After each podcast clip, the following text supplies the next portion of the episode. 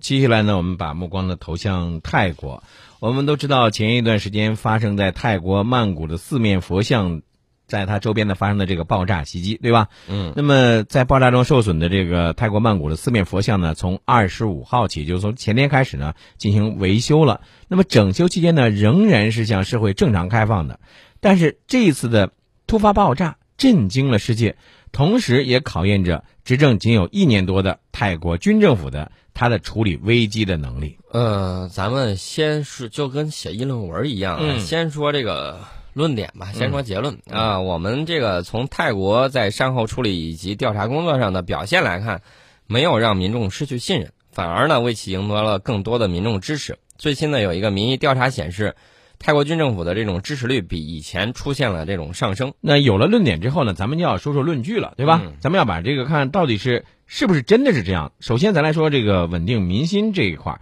呃，面对爆炸事件给泰国带来的这个巨大的这个震荡啊，那泰国军政府稳定民心是一个首要的任务，吧？对我们看到事发后不久呢，西方媒体啊，部分西方媒体还包括泰国的媒体，嗯，他发出了虚假消息，说泰国政府宣布进入紧急状态。所以你看，他是替政府来发布这个紧急状态了啊。嗯嗯然后呢，泰国总理巴育呢就立刻发表电视讲话进行了回应，强调说泰国政府已经完全控制局势，不必进入紧急状态。啊这一下就起到了一个稳定民心的一个作用。啊对，首先不会让大家恐慌。嗯，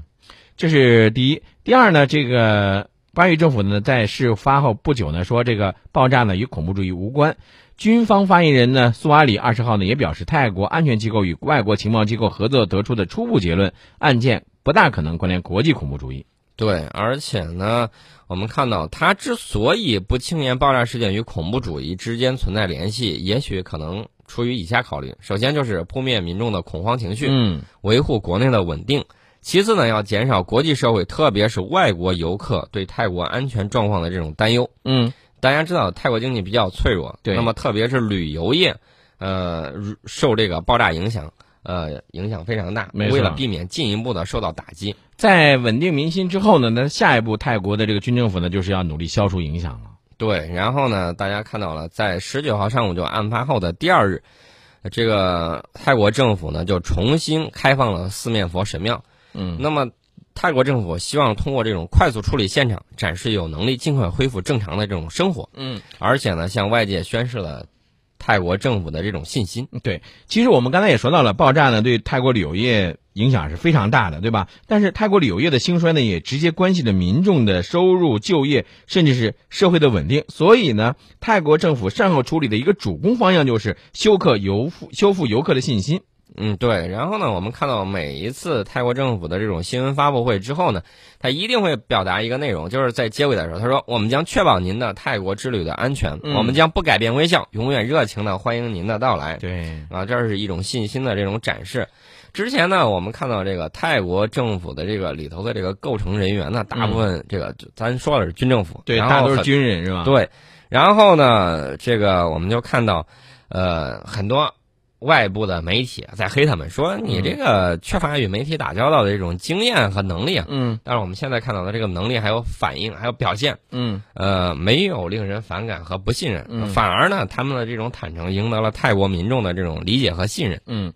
而且呢，这个巴育的军政府啊，他在处理这个时候呢，还是应该说是比较坦诚的，对吧？对，呃，比如说在二十一号晚的一次采访当中呢，有一名这个泰国军政府的这个发言人呢，呃，就坦言，政府各部门人员在处理爆炸案当中呢，的确公布了某些自相矛盾的信息，所以呢，恳请大家指正与帮助。哎，我就觉得他这个样子的这种表态呢，就非常好。这个在危机公关处理方面做的非常不错。，对，呃，大家有机会的时候也可以可以看一看这个，呃，《公共关系学》这本书。嗯，好，这是咱们说到了这个呃，泰国军政府呢在处理这个。爆炸事件之后的一系列的这个反应，应该说是起到了还不错的一个这个效果，是吧？对，嗯另外呢，我们再说一个事儿，是埃及。我们看到这个埃及总统塞西呢，他最近去俄罗斯访问了。那么本月初，美国国务卿克里是到访埃及，重启了中断六年的战略对话。那么大家看到了，不到一个月的时间，转身就去访问俄罗斯。这就让大家就觉得，这个埃及怎么样去平衡和美国和俄罗斯两个大国的这个关系。大家都知道啊，这个一个是旧友，一个是新朋，对吧？对啊，逐鹿中东，那这个塞西他会如何选择呢？他会站在哪一边呢？大家看到了，美国现在在中东的布局，一方面是想抽身，另外一方面呢，大家看到了美国在中东啊，无论是以色列也好，无论是与伊朗和解也罢，嗯，等等，美国在上头的布局，哎，有时候包括在叙利亚有点举棋不定等等。嗯，呃，其实呢，跟俄罗斯在中东的博弈不无关系。那么埃及呢，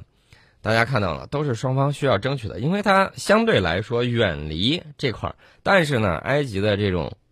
实力，嗯，那又能这个对中东局势进一步的这种影响。这所样以说呢，嗯美国的就是哎，咱重拾战略伙伙伴，嗯对吧？嗯嗯我跟你战略对话，然后呢，需要军援的时候吱一声，该弄的给你弄好，就是我给你点然儿后呢好。稳住处，啊啊其实我觉得美国这完全搬起石头砸自己的脚，嗯当年非要在埃及折腾这折腾那，没错啊，嗯把之前的那个强人推掉，推倒之后，结果让美国始料不及的是，嗯，穆兄会的上台了。对。 哎，宋老师，我刚才想问你一个什么样的这个问题啊？我们都知道，在这个一个小国，他在处理和大国之间的这个关系的时候啊，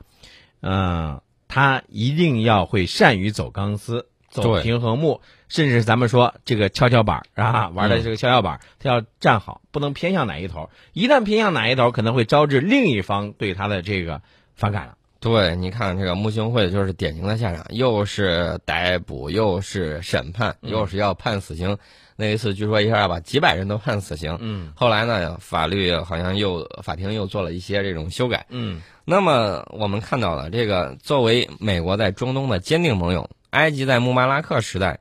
亲美的政策，每年给他带来的是巨额的军事援助，嗯同时包括这个俄罗斯在内，呃，这些其他大国他都打到门楼门楼外头去了。嗯，那么，二零一三年莫尔西被解除埃及总统职务之后，美国对埃政策的这种摇摆不定，双方关系的降温，那么塞西呢，反而给塞西在外交方面提供很大的这种契机。嗯那么塞西上台以来，埃及多次跟俄罗斯进行这种领导人的互访，嗯还签订了大笔的军售合同。嗯我们看到俄罗斯海关有一个数据，二零一四年的时候，俄罗斯跟埃及双边贸易额猛增了百分之八十六，这个所以速度特别高，所以说，你发现没有，这个塞西这个人呢，还是长袖善舞的，对吧？对他肯定与会继续和美国合作，但是呢，他绝对不会允许美国控制埃及的内政和战略抉择，对，这是他的聪明地方。没错，他就是在两国之间的博弈的时候，你看我跟你们关系都还好，嗯你们的一部分政策我也支持，啊嗯，那么好处也应该有。对所以此次塞西的俄罗斯之行，意在敲定什么呢？在埃及建设核电站的这种项目合同。嗯。